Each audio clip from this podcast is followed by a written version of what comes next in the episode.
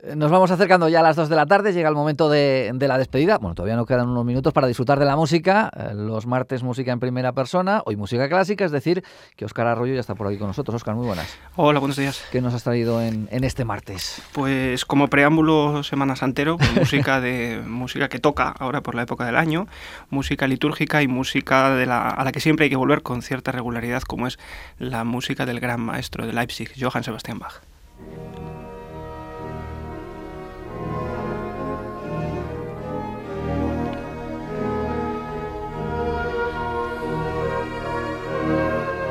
Suena, suena Semana Santa, suena música religiosa. ¿eh? Sí, es el, arranque de la Pasión según San Mateo.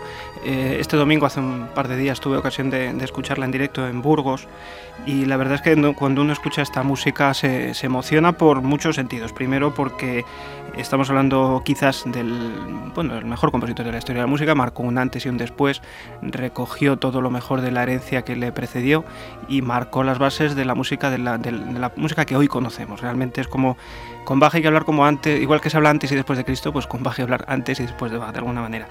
Esta Pasión según San Mateo, además, eh, estamos escuchando la, versión de Harnoncourt, Nicholas Harnoncourt, que murió precisamente hace unos pocos días, a primeros de marzo, una de las figuras de referencia internacional en la interpretación historicista, eh, conocido por sus interpretaciones de música antigua y también de música clásica, romántica, pero sobre todo por la recuperación de instrumentos de época.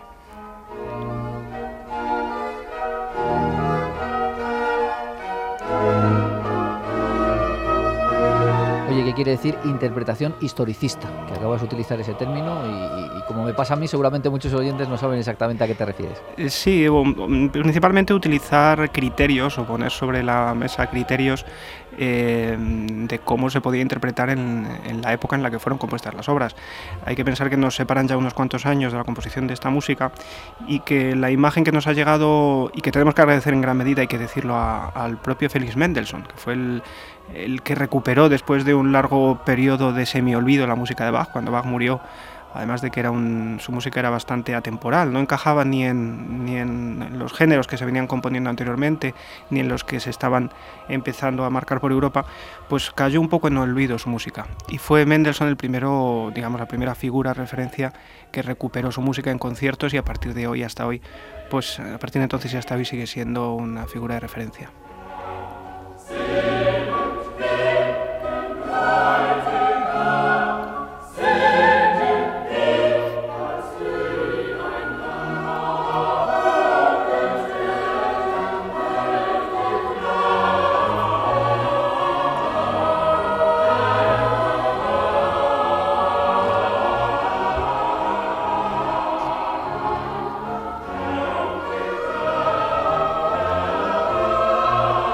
¿Este es el inicio de la hora? Este es el principio. Tiene eh, la pasión completa, recorre las principales escenas de, pues, del, triduo sacro, de cada uno de los momentos que todos conocemos de, la pasión. Em, este es el arranque que representa de alguna manera la recepción de, Jesucristo en Jerusalén, las, las masas que le, lo aclaman. ¿no? El, además está escrito para, esta obra está escrita para dos coros con dos orquestas y un coro infantil, un coro de niños de voces blancas que en determinados momentos hace, hace unas líneas melódicas, unos corales luteranos que se llaman, eh, que, hacen que la composición sea absolutamente demencial en cuanto a su construcción, es absolutamente genial. Y luego además va intercalando, lo que, lo que hace la obra genial es que va intercalando, son como eh, una sucesión de, secciones en las que el evangelista va relatando toda la historia. Eh, por otra parte hay, hay coros y, corales que representan un poco pues las masas, las turbas, ¿no? de, que, que, que aclamaban en algún momentos y que en otros momentos pues decían aquello de que crucifícalo, etcétera, etcétera. Y por otra parte va intercalando unas áreas maravillosas que van de alguna manera expresando pues la piedad y los diferentes sentimientos que va provocando. ¿no? Ese, todo ese intrincado procedimiento constructivo es lo que hace de la pasión una obra única. Pues avanzamos un poquito en esta obra.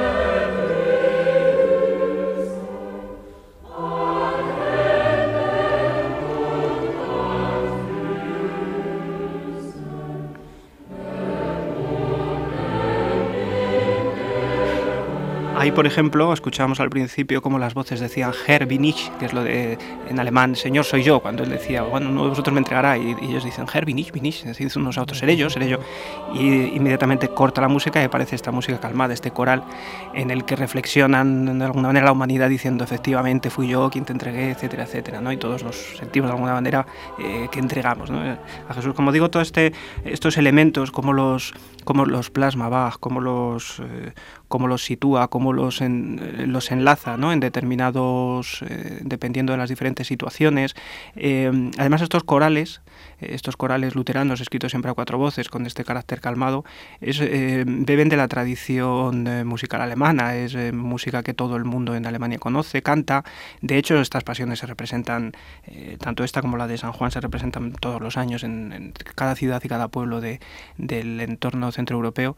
Y bueno, se añora un poquito cuando estamos aquí en, un poco más al sur, este tipo de, de manifestaciones musicales de altísimo nivel, porque hay que pensar que, el, dicen, bueno, la Semana Santa es también pues son los pasos de Semana Santa, es la, eh, arquitectura, es la escultura, es eh, la manifestación cultural ¿no? de, lo que es la Semana Santa, pero hay una manifestación muy importante que es la religiosa, hay una, la religiosa no la musical, eh, hay una inmensa cantidad de música escrita para la Semana Santa y que permanece de alguna manera ahí en un segundo plano y yo creo que va, va tocando el recuperar ese material. zu verfluchen und zu schweren. Ich kenne des Menschen nicht. Und als er bald krähte der Hahn.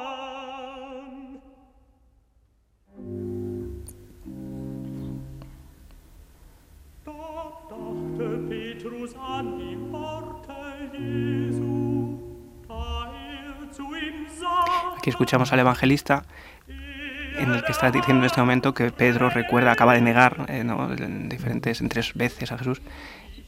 Y el evangelista cuenta cómo recuerda a Pedro en ese momento y llora amargamente, dice, dice ahora.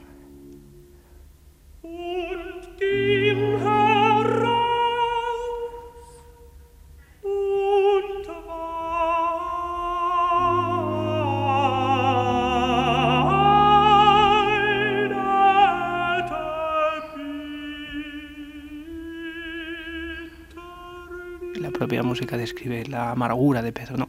Y ahora viene un absoluto área maravilloso, el Herbar Medig, en el que la, la contralto canta, de alguna manera pide perdón por, ese, por esa negación.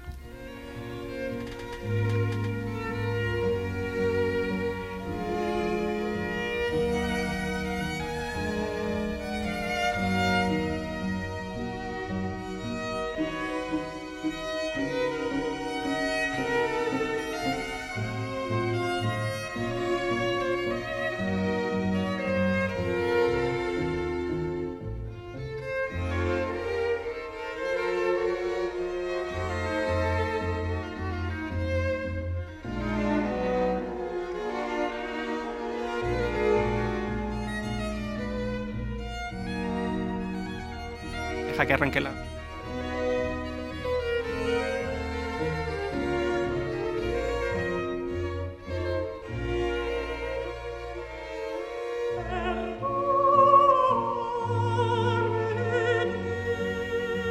Pues ahí está, ya arrancó la, la contralto con, con esa intervención.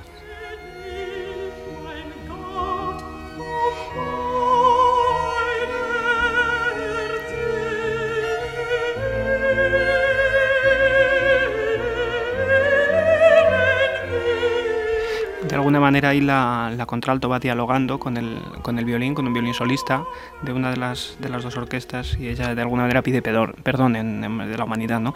Es curioso que en esta música hay eh, tanto más, no sé si filosofía, pero luego más, más religión y más sentimiento religioso que en la mitad de la Biblia. O sea, realmente eh, una persona, igual que cuando uno va a, ver la Semana Santa de cualquier pueblo de, de España, eh, no tiene necesariamente que ser una persona religiosa, porque hay una cuestión puramente cultural, ¿no? una manifestación cultural de todo un pueblo, eh, con esta música pasa algo parecido. Hay gente que sin ser necesariamente religiosa eh, mueve a la piedad, mueve de alguna manera los sentimientos más nobles del ser humano. Entonces, desde ese punto de vista, invito también a los que no conozcan esta música a que la escuchen eh, independientemente de su mayor o, menor sentimiento religioso, desde la perspectiva de alguna manera humana, ¿no? que es una música, va una persona muy religiosa, pero desde luego una persona profundamente humana y con un profundo conocimiento de la, de la sensibilidad de lo mejor que tenemos. ¿no?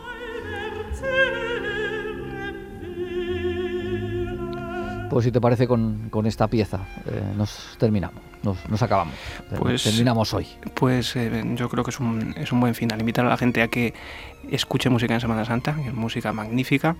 Y bueno, próximamente nos seguiremos viendo. Pues Oscar, hasta, hasta la próxima. Hasta otro día.